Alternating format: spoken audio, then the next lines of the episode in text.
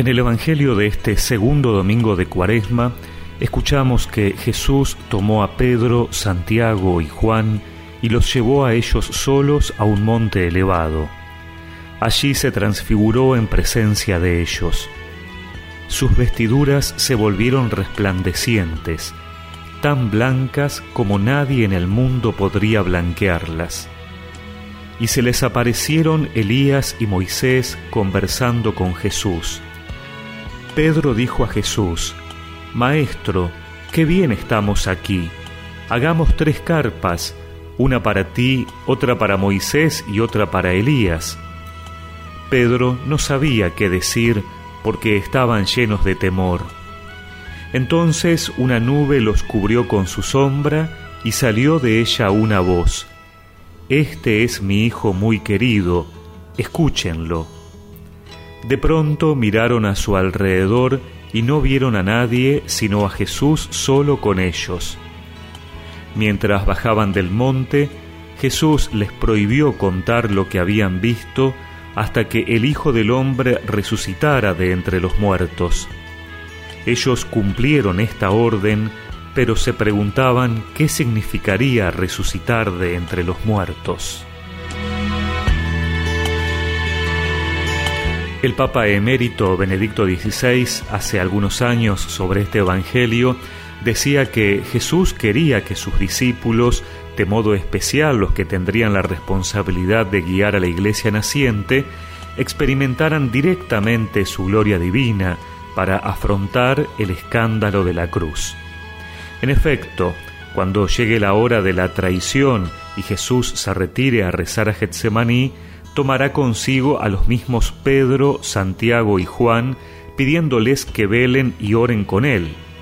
Ellos no lo lograrán, pero la gracia de Cristo los sostendrá y les ayudará a creer en la resurrección. Decía el Papa, quiero subrayar que la transfiguración de Jesús fue esencialmente una experiencia de oración.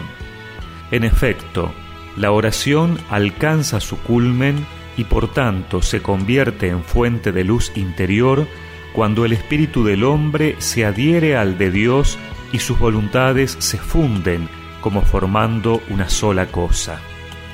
Cuando Jesús subió al monte, se sumergió en la contemplación del designio de amor del Padre, que lo había mandado al mundo para salvar a la humanidad. Junto a Jesús aparecieron Elías y Moisés para significar que las sagradas escrituras concordaban en anunciar el misterio de su Pascua, es decir, que Cristo debía sufrir y morir para entrar en su gloria.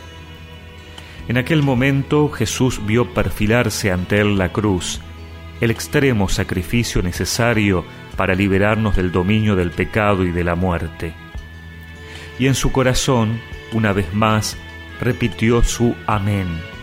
Dijo sí, heme aquí, hágase, Padre, tu voluntad de amor. Y como había sucedido después del bautismo en el Jordán, llegaron del cielo los signos de la complacencia de Dios Padre, la luz que transfiguró a Cristo y la voz que lo proclamó Hijo amado. Juntamente con el ayuno y las obras de misericordia, la oración forma la estructura fundamental de nuestra vida espiritual. Por eso este tiempo de cuaresma es un tiempo ideal para tener momentos prolongados de oración, posiblemente de retiro, para revisar nuestra vida a la luz del designio de amor del Padre Celestial. En esta escucha más intensa de Dios podemos dejarnos guiar por la Virgen María, maestra y modelo de oración. Ella, incluso en la densa oscuridad de la pasión de Cristo, no perdió la luz de su Hijo Divino, sino que la custodió en su alma.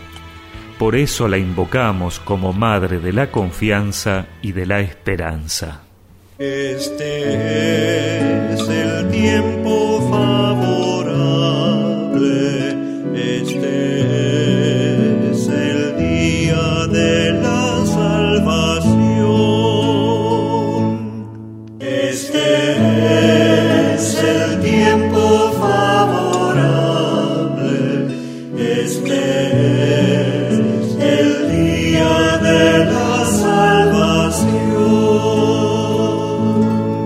y recemos juntos esta oración.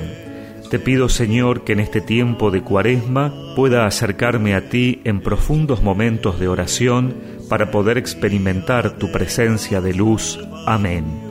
Y que la bendición de Dios Todopoderoso, del Padre, del Hijo y del Espíritu Santo los acompañe siempre.